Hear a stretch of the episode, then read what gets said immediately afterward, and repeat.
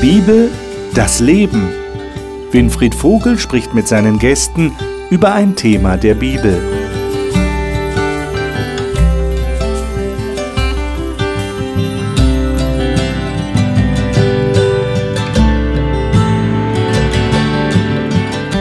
Liebe Zuschauer, wir sind immer noch beim Thema für Gott begeistern. Das heißt also, es geht darum, wie können Menschen, die Gott kennen, andere Menschen, die Gott noch nicht kennen, für diesen Gott begeistern.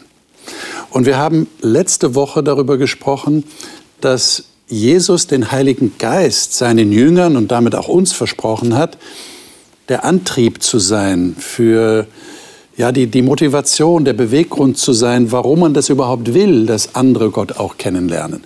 Und diese Sendung gehört unbedingt zu der jetzigen Sendung, die wir jetzt gerade vor uns haben die wir äh, betitelt haben Befähigung inklusive.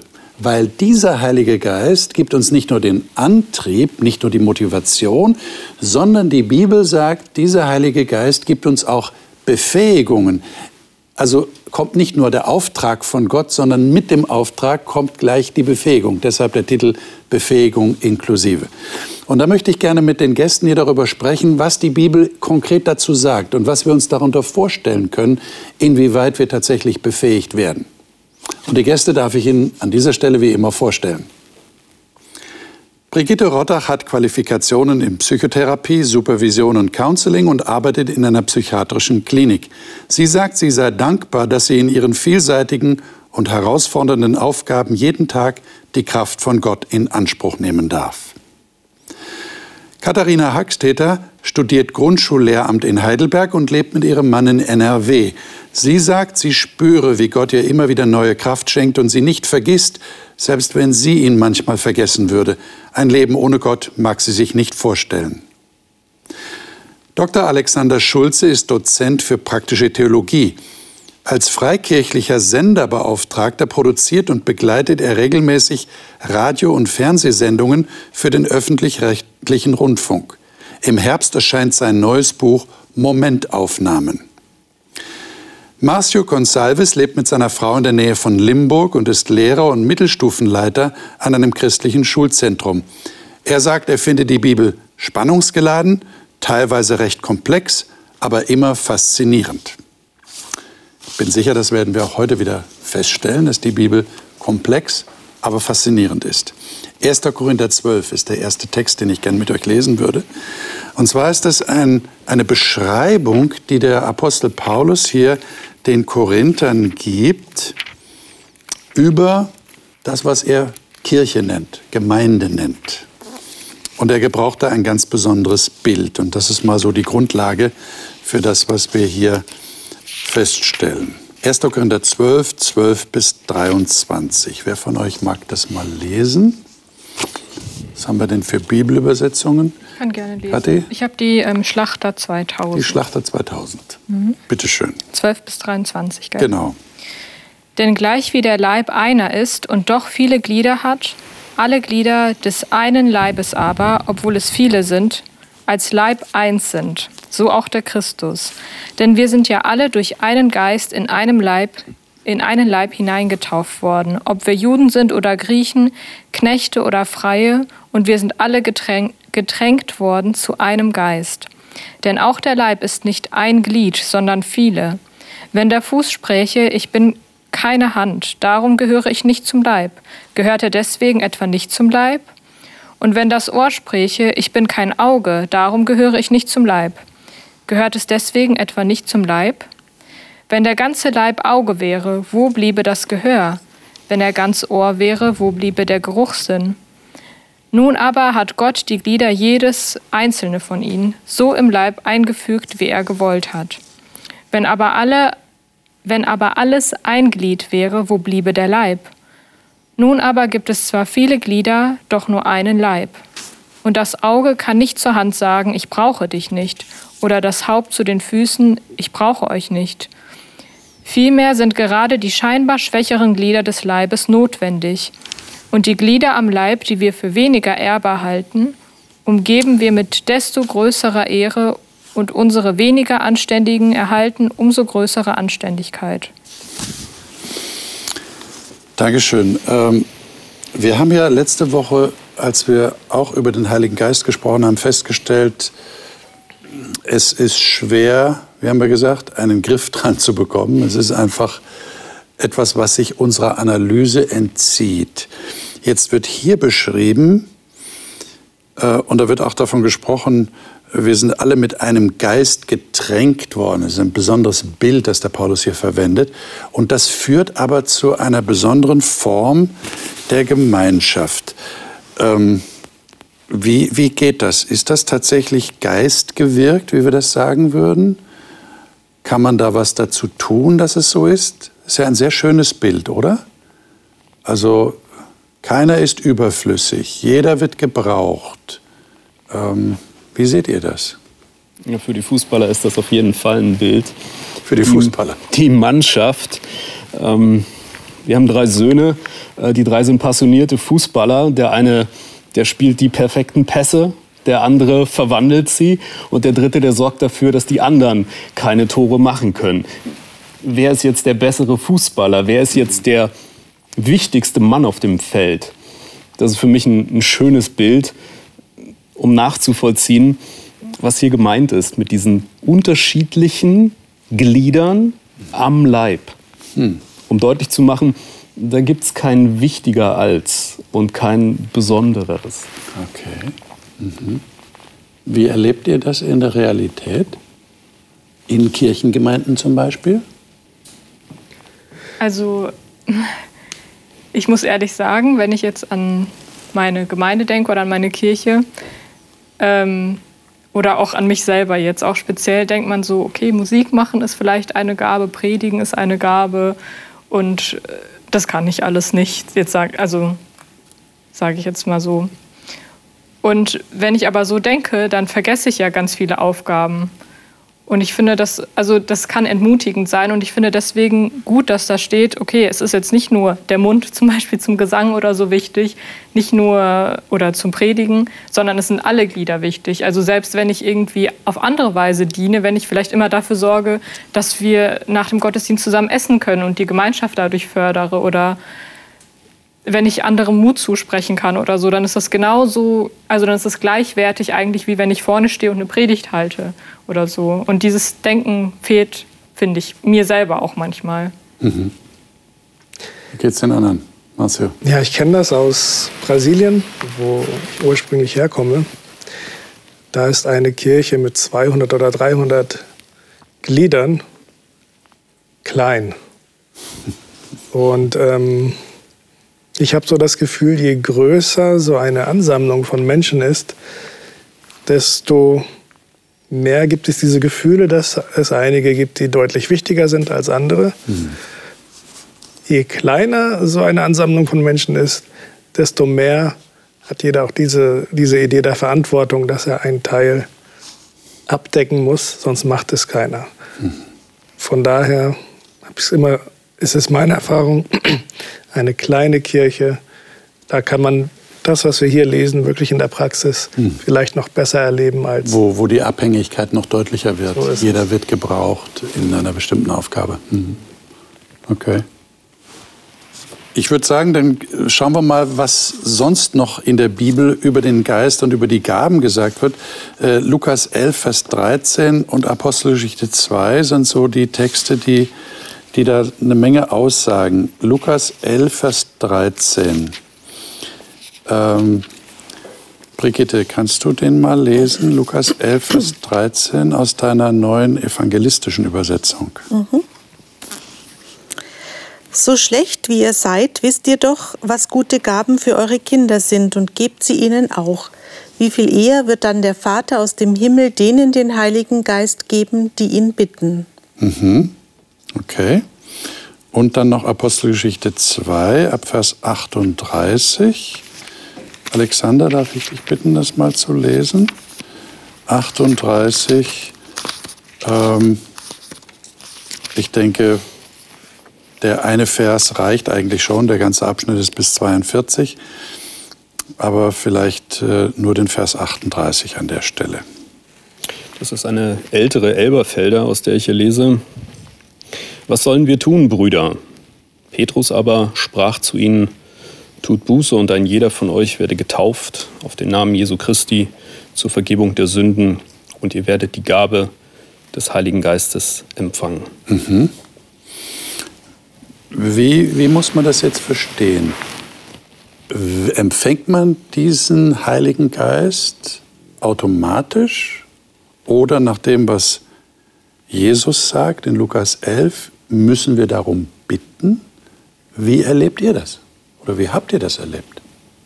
Ich denke, das darum bitten öffnet einen auch das Herz und auch die Gedanken zu dieser Möglichkeit. Das heißt, das Bitten macht es uns bewusster, was der Geist tun kann. Und ich glaube, da besteht vielleicht der größte Unterschied, obwohl ich schon glaube und auch ich glaube, es gibt ausreichend biblische Beispiele dafür, dass Menschen für Aufgaben ausgewählt wurden, die damit überhaupt nicht gerechnet haben und worum sie auch überhaupt nicht gebeten haben und vielleicht auch gar nicht richtig machen wollten. Das heißt, ich denke, es geht beides. Aber das Schöne am Bitten ist, dass man vielleicht eine Offenheit dafür entwickelt, auch Sachen zu machen durch den Geist, mit denen man vorher nicht gerechnet hätte. Hm. Das heißt, äh, Kathi würde dann, was hast du gesagt, singen, was du jetzt nicht machst? Vorsingen oder predigen? Wäre das denkbar? Du bist skeptisch. Wer weiß. Wer, Wer weiß. Okay, wie geht's euch? Ich glaube, diese Offenheit, sich zu bewahren, ja. dass es da kein No-Go gibt, sondern ähm, dass grundsätzlich alles möglich ist. Das finde ich schon mal einen wichtigen ersten Schritt. Und das wäre der Heilige Geist, der das tut. Der macht's möglich. Auf jeden Fall. Und ich muss nur bereit sein dazu. Okay.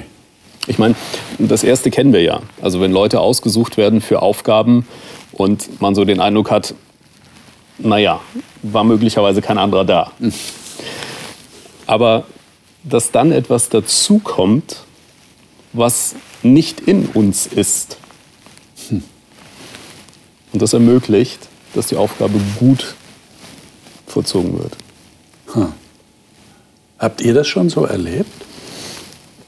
Seid ihr schon überrascht worden vom Heiligen Geist? Dass ihr euch plötzlich in einer Aufgabe wiedergefunden habt und nicht das Gefühl hattet, das ist jetzt ganz wichtig, was ich sage, dass euch irgendjemand dazu überredet hat, so, ihr wisst ja, wie das manchmal in Kirchengemeinden ist, wir haben niemand anders, du schaffst das schon, wir brauchen da unbedingt jemand. Und dann irgendwann gibt man seinen Widerstand auf und sagt, na ja, also ich will ja nicht äh, ein Hindernis sein für das, was da vorangehen soll. Nein, nicht, dass euch jemand überredet hat, sondern ihr habt wirklich den Eindruck, der Heilige Geist hat euch dazu etwas befähigt, was ihr vorher nicht für möglich gehalten hättet. Ich glaube, du überlegst, ja. Brigitte. Bitte.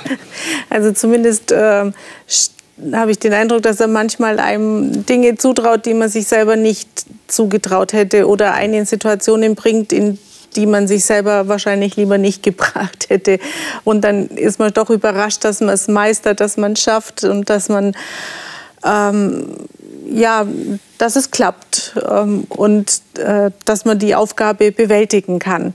Manchmal denke ich auch, lieber Gott, jetzt hast du wieder Humor gehabt. Ja, also ähm, ich bin da jetzt äh, leicht überfordert mit der Situation, aber äh, es, es geht dann. Und da denke ich, okay, er hat es halt doch gemeint, dass, dass ich da die Richtige bin. Und ich glaube schon, dass der Heilige Geist einen da führt und dass er halt schon sieht, was möglich ist. Mhm. Okay. Er hat ja nur uns. Okay, okay, ja. Äh, man sagt natürlich, er könnte ja auch Engel schicken, aber das macht er ganz bewusst nicht. Er will uns involvieren. Aber klar, ähm, jetzt gibt es ja hier in 1. Korinther 12, wir hatten ja diesen, diesen Text schon gelesen und vielleicht sollten wir noch zwei Verse lesen, bevor wir dann darüber weiterreden, nämlich Vers 11 und Vers 18. Äh, Marcio, darf ich dich bitten, das mal zu lesen? Du hast auch die Elberfelder auf deinem... Das ist richtig, genau. Ja. Also 11 und 18 in 1. Korinther 12. Erstmal Vers 11. Alles dieses aber wirkt ein und derselbe Geist, einem jeden insbesondere austeilend, wie er will. Mhm. Vers 18. Nun aber hat Gott die Glieder gesetzt, jedes einzelne von ihnen an dem Leibe, wie es ihm gefallen hat. Hm. wie er wollte oder wie er will. Äh, das heißt, äh, können wir da irgendwie mitreden? Oder eher nicht? Sondern der Heilige Geist tut das und der sagt jetzt, ja, wie, wie sagt er das überhaupt? Sagt er zu dir, Marcio, so im stillen Kämmerlein, Offenbarung von Gott, du machst jetzt das? In meiner Erfahrung ist es eher durch andere Menschen, okay. die mit einem reden, äh, die einen ansprechen. Ich habe mir nie vorgestellt, irgendwann mal zu predigen, ähnlich wie du, Kathi. Und ich glaube, das kann sich auch bei dir mal ändern. Weil ich wurde dann mal angesprochen, nicht im stillen Kämmerlein, sondern von jemandem aus der Gemeinde, dass ich das mal machen sollte. Und dann habe ich mich erst mal gefragt, ja, warum sträubst du dich so dagegen? Warum nicht? Und dann macht man es einmal und dort hat man wirklich das Gefühl, geleitet zu sein. Das ist ein ganz besonderes Gefühl, dass es nicht mehr in der eigenen Kontrolle ist. Und ich glaube, Gott hat richtig einen Gefallen daran, uns in Positionen und Aufgaben zu stellen, in der, mit der wir nicht selber gerechnet hätten, weil wir dort dann diese Möglichkeit haben, diesen Gott noch mal ganz nah zu kommen und, und ihn noch mehr wirken zu lassen, ihm mehr Raum zu geben. Aber da würde ich an der Stelle jetzt fragen, woher weiß man, dass das wirklich vom Geist Gottes geleitet ist, wenn ein anderer Mensch mich anspricht? Ich meine, es gibt ja auch, wir wollen es ehrlicherweise zugeben, manchmal gute Ratschläge, die Menschen geben, hat auch schon Fälle gegeben, wo jemand gesagt hat, also in dir sehe ich den zukünftigen Pastor. Und vielleicht sagen 50 Prozent der Leute, echt jetzt? Der? Ganz sicher nicht. Woher weiß ich, dass das wirklich Gott ist, der da redet? Gerade wenn es um andere Menschen geht, die mich vielleicht kontaktieren. Vielleicht. Und die es vielleicht nur gut meinen, die vielleicht einen bestimmten Aspekt bei mir sehen, aber natürlich gar nicht das ganze Bild fassen können. Ich vermute, dass es so einfach nicht ist. Mhm. Also möglicherweise muss er, möglicherweise muss sie sich darauf einlassen und sagen, ich probiere das aus. Ich vertraue. Ich wage mich hinaus aufs Wasser. Ich weiß, dass es trägt. Ich lerne schwimmen. Also Kathi, wenn du Lust hast, komm gerne nach Friedensau. Wir bilden Prediger aus.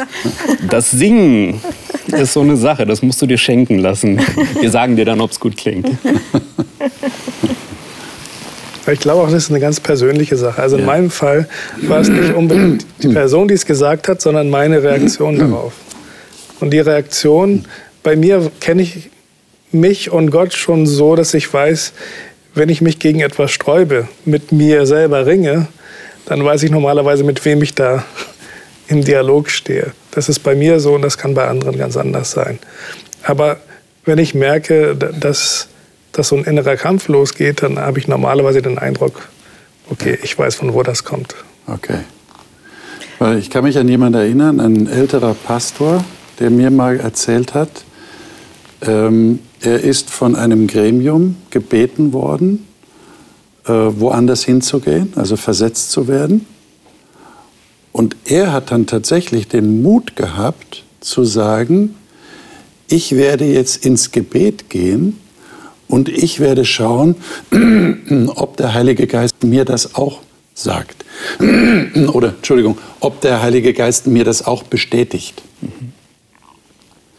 Das hat auf der anderen Seite nicht Freude ausgelöst weil sofort natürlich das Argument kam, äh, ja, meinst du vielleicht, wir hätten nicht unter dem Wirken des Heiligen Geistes beraten und beschlossen? Und, und soweit ich mich erinnere, hat er dann einfach gesagt, naja, dann ist es ja kein Problem, dann wird der Heilige Geist es mir ja auch bestätigen. Aber ähm, wir, wir merken an der Stelle, das ist gar nicht so einfach. Also ich halte die Reaktion für legitim. Ja. Schwarmintelligenz ist nicht alles. Mehrheit ist kein Anzeichen für Wahrheit. Der zweite Part der Rechnung, ja. der Heilige Geist, mhm. den können wir nicht beeinflussen. So von dieser Begründungsperspektive her, wie wir das ja auch bei den Aposteln lesen, der Heilige Geist und wir haben entschieden, wenn das wir überwiegt, wäre ich skeptisch. Wir dürfen den Heiligen Geist da nicht außen vor lassen. Aber wie kann ich überhaupt sicher sein? Vor allem, wenn Leute, die in der Kirche aktiv sind oder die eine verantwortliche Position haben, das verständlicherweise, sage ich jetzt dazu, in Anspruch nehmen. Wir haben wirklich, sind wir überzeugt davon, unter der Leitung des Heiligen Geistes beraten. Und das gibt jetzt unserem Beschluss eine höhere Autorität. Und jetzt muss ich praktisch als, als Empfänger, muss ich entscheiden, äh, ist das wirklich so? Oder ist es nur eine Floskel gewesen? Das weiß ich ja nicht genau. Aber zu viel Misstrauen sollte ich ja auch wieder nicht haben. Wie löse ich dieses Dilemma? Also Misstrauen ist kein guter Berater ja. und Angst schon gar nicht. Ich würde da auch gar nicht in Konfrontation gehen, mhm. sondern eher, dass wir gemeinsam auf der Suche nach Wahrheit sind. Und da dann zu sagen, liebe Brüder, liebe Schwestern, bitte gestattet mir, dass auch ich meinen Gott konsultiere und dass ich genauso danach frage, ob das der Weg ist, der für mich vorgesehen ist. Weil da gibt es ja dann nicht so viele Alternativen. Ja. Und wenn es eine weitere Bestätigung gibt, umso besser. Brigitte, du wolltest was sagen. Ja, ich denke auch. Also ich würde auch ins Gebet gehen und sagen, zeig du mir den Weg, der für mich richtig ist, leite du mich, führ du mich und dann tut sich die Tür auf oder die tut sich zu. Manchmal dauert es, manchmal brauche ich Geduld, manchmal ist es nicht so eindeutig, aber ich, ich werde werd geführt werden. Okay. Da bin ich sicher. Okay. Ist das nicht manchmal zu subjektiv, denke ich gerade? Ich meine, versteht ihr, was ich meine? Ich kann subjektiv den Eindruck haben, der Heilige Geist hat mich dazu etwas befähigt. Wenn ich das auch noch als Label praktisch vorne dran stelle und sage, der Heilige Geist hat mich dazu berufen, dann kann ja niemand mehr was dagegen sagen. Also jedenfalls nicht von den Leuten, die auch an Gott glauben. Ähm, aber kann es passieren, dass das zu subjektiv ist? Muss es da nicht irgendwie auch eine Bestätigung geben? Ähm, scheinbar gehen wir davon aus, dass das Leib, was beschrieben wurde ähm, in Korinther, mit der Kirche gleichzusetzen ist und damit eine Organisationsstruktur und ja, gut, das darfst du machen oder das darfst du nicht machen. Können wir das vielleicht noch ein bisschen ausweiten? Was ist denn dieses Leib und was ist denn das Ziel dieses Leibes? Mhm denke schon, dass da viel Platz ist, auch für Individualität, auch für Organisationen, mehr als eine, die verschiedene Bereiche abdecken, die dieses Reich Gottes näher bringen. Mir geht es praktisch darum, dass wir, dass wir uns davor hüten, ähm, das als Klischee zu benutzen. Das kann ja im religiösen Bereich sehr schnell passieren. Oh ja. ja. und ich, ich nehme an, äh, Alexander, du bist in der Pastorenausbildung. Das war ich ja auch mal.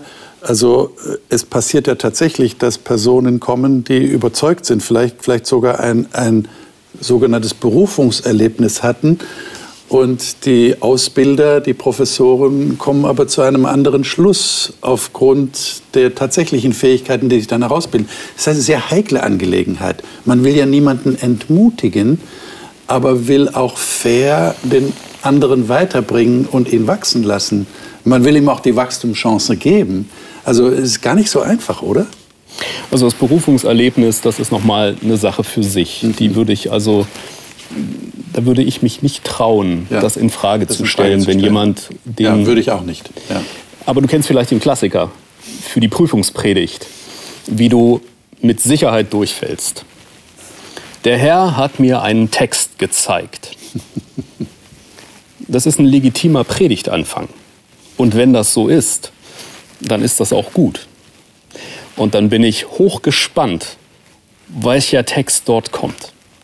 Aber in der Prüfungspredigt ist es der Prüfer, der dem Prüfling einen Text vorgibt. Da ist keine freie Auswahl. Und insofern sollte man mit solchen Floskeln extremst vorsichtig sein. Mhm. mhm. Ja, also, ja. Entschuldigung. Ähm, ja, also ich meine, das ist jetzt, ähm, wie soll ich das am besten ausdrücken? ähm, ich meine, wenn, also wenn wir zum Beispiel über eine Aufgabe reden oder über irgendein verantwortungsvolles Amt oder sowas oder Aufgabe in der, in der Kirche, dann kann man ja im Nachhinein zumindest auch erkennen, ob diese Person wirklich jetzt vom Heiligen Geist geleitet war oder nicht. Weil wenn ich anfange, alle anzuschreien, ich meine, das kann jedem mal passieren so, aber wenn das so, so was ist, was immer passiert, dann merkt man ja auch, also jetzt nur als Beispiel, ja, ob das jetzt äh, die richtige Entscheidung war oder nicht, oder ob das die richtige Position für die Person ist oder nicht. Das, aber das ist halt nichts, was man im Vorhinein weiß. Manches bestätigt sich dann erst in der Praxis, das ist vollkommen richtig. Ja. Und deshalb muss man auch sehr vorsichtig sein, äh, Dinge in Frage zu stellen, die der andere vielleicht subjektiv so empfindet. Vor allem, wenn es im religiösen Bereich ist, weil es ist ja der persönliche Erfahrungsbereich. Also ich habe das immer als sehr schwierig empfunden. Ja. Wie soll ich jetzt äh, etwas beurteilen, was der andere offensichtlich erlebt hat und der Überzeugung ist, dass das wirklich so ist? Ja. Das ist also gar nicht so leicht. Das ist das Schöne, dass es wirklich in Echtzeit passiert. Wir haben einen Prozess und diesen Prozess erleben wir alle in Echtzeit mit. Da ist eine Entwicklung. So wie Jesus sagt, an den Früchten sollte sie erkennen. Da ist nichts fertig, da ist nichts abgeschlossen.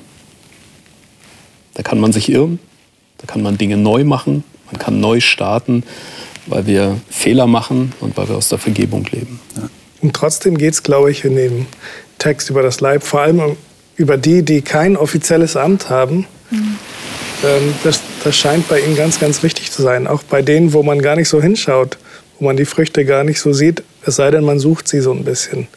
Das ist ganz wichtig, Menschen zu ermutigen, das zu tun, was ihnen der Geist sozusagen gibt, auch wenn es niemand sieht oder niemand es mhm. ähm, so wertschätzt, wie es eigentlich sein sollte. Und vielleicht macht es uns an der Stelle auch wieder neu demütig und bescheiden, wenn wir hier lesen, 1. Korinther 12, die Verse, die wir gerade gelesen haben.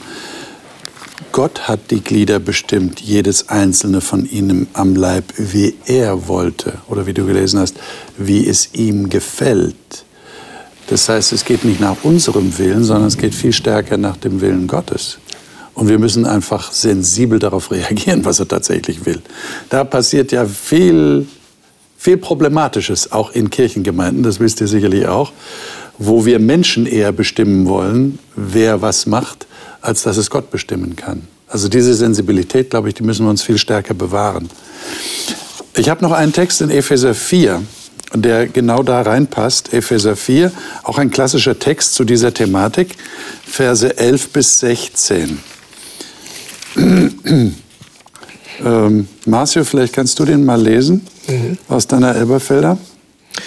Und er hat die einen gegeben als mhm. Apostel und andere als Propheten und andere als Evangelisten und andere als Hirten und Lehrer mhm. zur Vollendung der Heiligen, für das Werk des Dienstes, für die Auferbauung des Leibes Christi, bis wir alle hingelangen zu der Einheit des Glaubens und zur Erkenntnis des Sohnes Gottes, zu dem erwachsenen Manne, zu dem Maße des vollen Wuchses der Fülle des Christus, auf dass wir nicht mehr Unmündige seien, hin und her geworfen und umhergetrieben von jedem Winde der Lehre, die da kommt durch die Betrügerei der Menschen, durch ihre Verschlagenheit zu listig ersonnenen Irrtum, sondern die Wahrheit festhaltend in Liebe.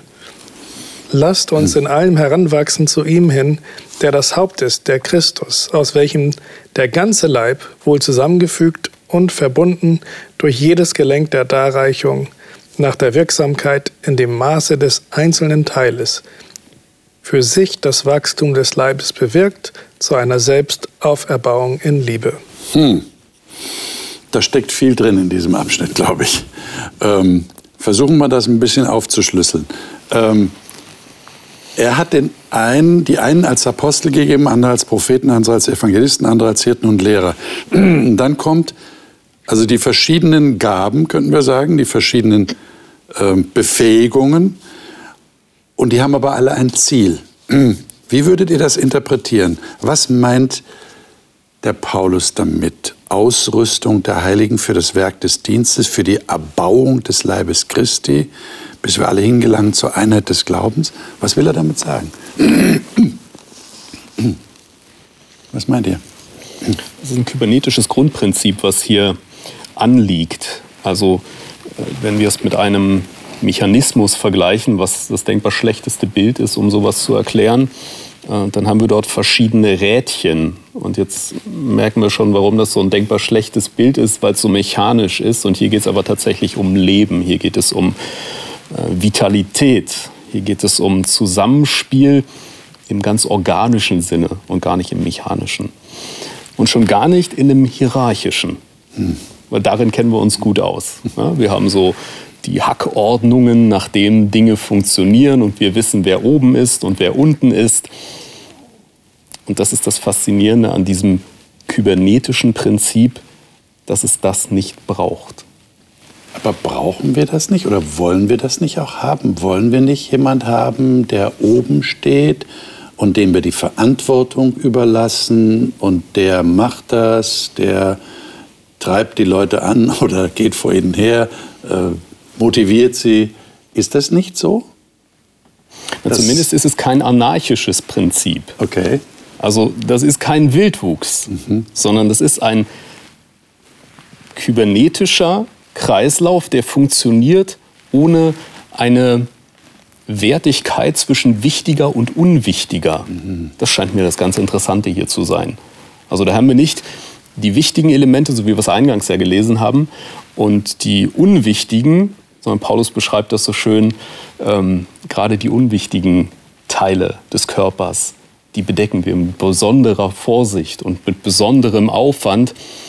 Er will damit verdeutlichen, dass es da kein wichtiger und kein unwichtig gibt, hm. sondern dass es ein Organismus ist. Aber wie schaffen wir das in die Praxis umzusetzen? Weil das ist ja schon so eine Herausforderung. Äh, sobald jemand vorne steht, ist er in unseren Augen ja schnell wichtiger. Äh, das, das wird auch irgendwie vermittelt, ja, und man sagt, der macht das schon oder der weiß das schon. Ähm, ich bin ja nur, ich habe ja keine Ahnung, ich weiß ja nicht Bescheid. Und das greift dann wieder das auf, was wir am Anfang gelesen haben, nicht der Leib mit den, was du gerade erwähnt hast, Alexander, die, die, die scheinbare Unwichtigkeit des einen und die größere Wichtigkeit des anderen. Aber wie, wie geht das in der Praxis? Macht man sich, muss man sich das immer wieder neu bewusst machen? Wie erlebt ihr das? Also ich glaube schon, dass man sich bewusst machen muss. Also zwei Dinge, die, die da ja deutlich drinstehen, dass Christus das Haupt ist und nicht der, der vorne steht ja. und nicht der, der das Sagen hat und nicht der die Ansagen macht und nicht der gewählt ist, sondern Christus ist das Haupt. Und von ihm her wird der ganze Leib zusammengefügt, von niemand anderem.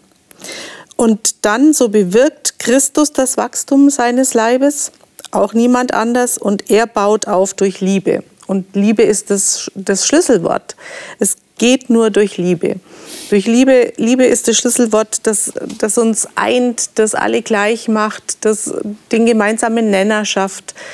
Ohne Liebe, glaube ich, geht es nicht. Und, und Liebe ist ja, Liebe ist die, das, was Einheit schafft. Hm. Aber jetzt hat es und braucht es ja auch in Kirchengemeinden gewählte Leiterinnen und Leiter. Durchaus. Was machen wir damit? Also ich, ich glaube, das ist gar kein Widerspruch. Das andere Schlüsselwort außer Liebe ist tatsächlich Christus. Mhm. Wie hat der denn das gemacht? Der hat den Jüngern die Füße gewaschen. Hm. Das war sein Vorbild. Ich erinnere hm. mich an eine Geschichte, die ich gehört habe von, von mein Bruder, der war mal in so, einer, so einem Internat. Und da gibt es auch einen Internatleiter, der war zum ersten Mal da. Und es ging äh, darum, etwas aufzubauen für ein großes Fest. Und er hat immer jemanden hin und her laufen sehen, die Stühle tragen. Und nach einer Weile hat er sich gefragt, wer ist denn das? Und dann hat man gesagt, das ist der Schulleiter. Er packt mit an und, und so führt er diese Schule. Das heißt, man kann vorne stehen und trotzdem mit Beispiel vorangehen. Niemand wird sagen, ähm, dass Jesus nicht der Leiter oder Führer seiner Jünger und seines, seines Leibes ist. Aber wie er das macht, das ist absolut anders. Er ist nicht nur für uns gestorben, damit wir irgendwie ein, ein Ticket ins ewige Leben bekommen, sondern er hat etwas vorgemacht. Liebe heißt Selbstaufgabe. Und ähm, jedes Mal, wenn man jemand in einer führenden Position sieht, der das umsetzt, die Leute machen mit. Das macht einen Unterschied.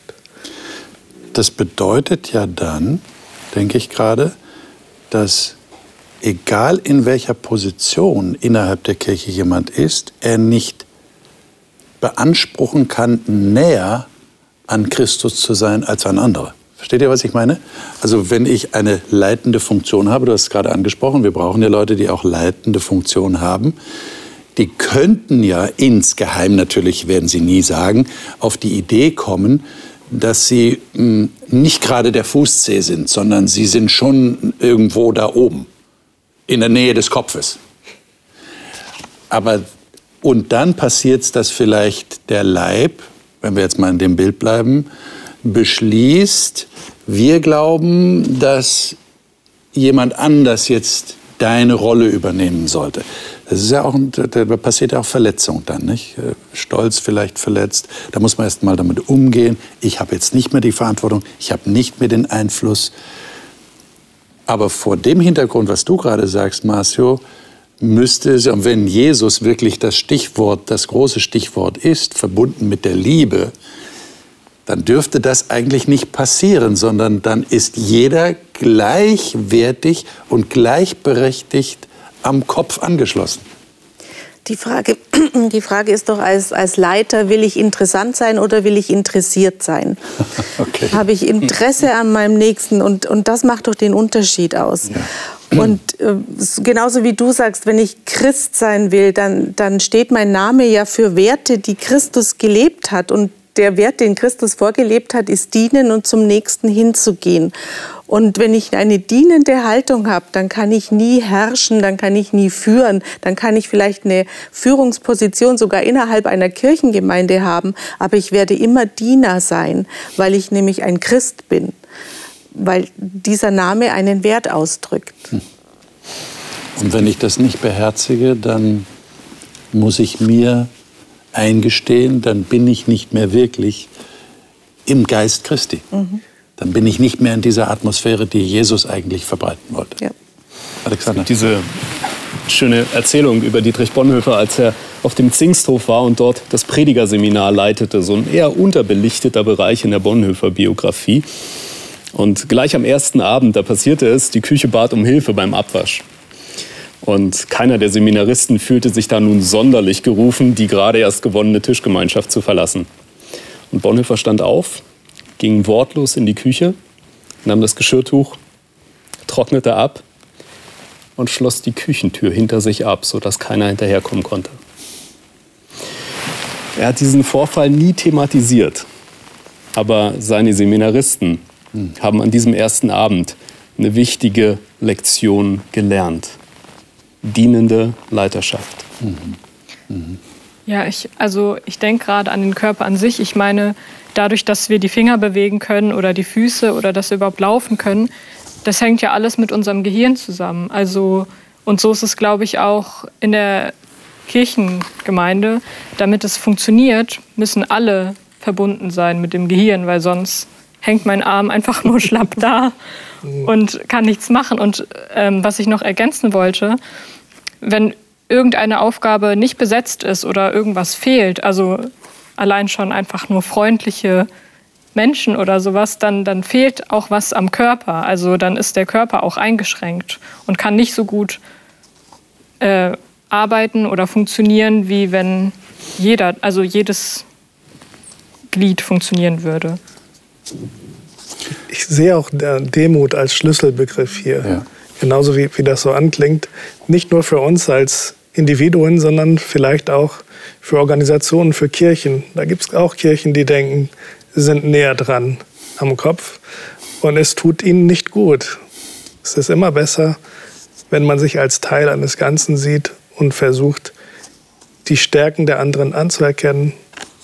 Ich glaube, das hilft auch dem Leib Christi. Letzte Frage an euch. Habt ihr den Eindruck, dass der Heilige Geist euch auch befähigt, eher mit Menschen über den Glauben zu reden, Zeugnis abzugeben von eurem Glauben? Merkt ihr manchmal, dass ihr vielleicht selber das nicht so schafft oder dass ihr den Eindruck habt, oh, das hätte ich jetzt gerne mitschreiben wollen, das kam nicht von mir? Ähm, ist euch das schon mal passiert? Habt ihr den Eindruck, dass der Heilige Geist euch da hilft, auch, auch andere Menschen eher für Gott zu begeistern? Zumindest bei mir eher durch Aktionen mhm. und weniger durch Worte. Okay. Das heißt, wenn ich denn, ich habe, das werde ich nie vergessen, ich saß in Bremen in einer Straßenbahn und ich habe mit, mit, mit, meinen Gedanken und Musik im Ohr auch noch, dann habe ich gesehen, dass jemand irgendwie nach Geld gesucht hat und das und meine Reaktion war, ah, okay. Und dann habe ich wirklich gespürt, mach was, geh hin. Und dann bin ich hingegangen, habe ihm das passende Geld gegeben und mich wieder hingesetzt. Und das Gefühl war unglaublich, weil ich wusste, das kam nicht von mir. Ich wurde benutzt in dieser Situation. Ich bin nicht von Gott erzählt oder von Jesus überzeugen wollen. Manchmal durch Taten, die man so nicht geplant hat und nicht wollte, aber man das Gefühl hat, so jetzt mach mal was. Zumindest bei mir.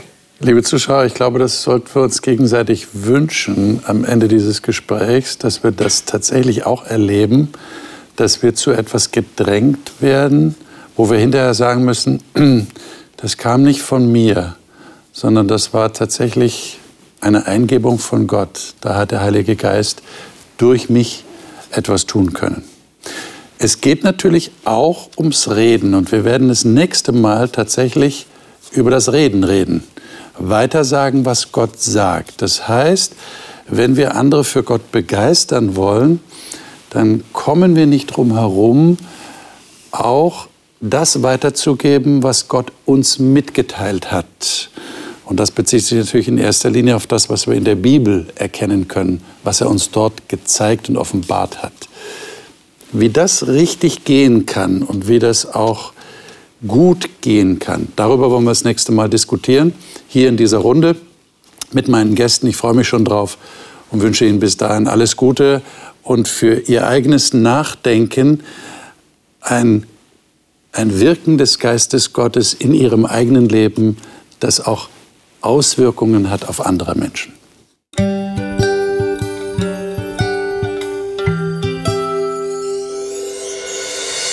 Sie hörten auf Hope Radio die Bibel, das Leben mit Winfried Vogel und seiner Gesprächsrunde.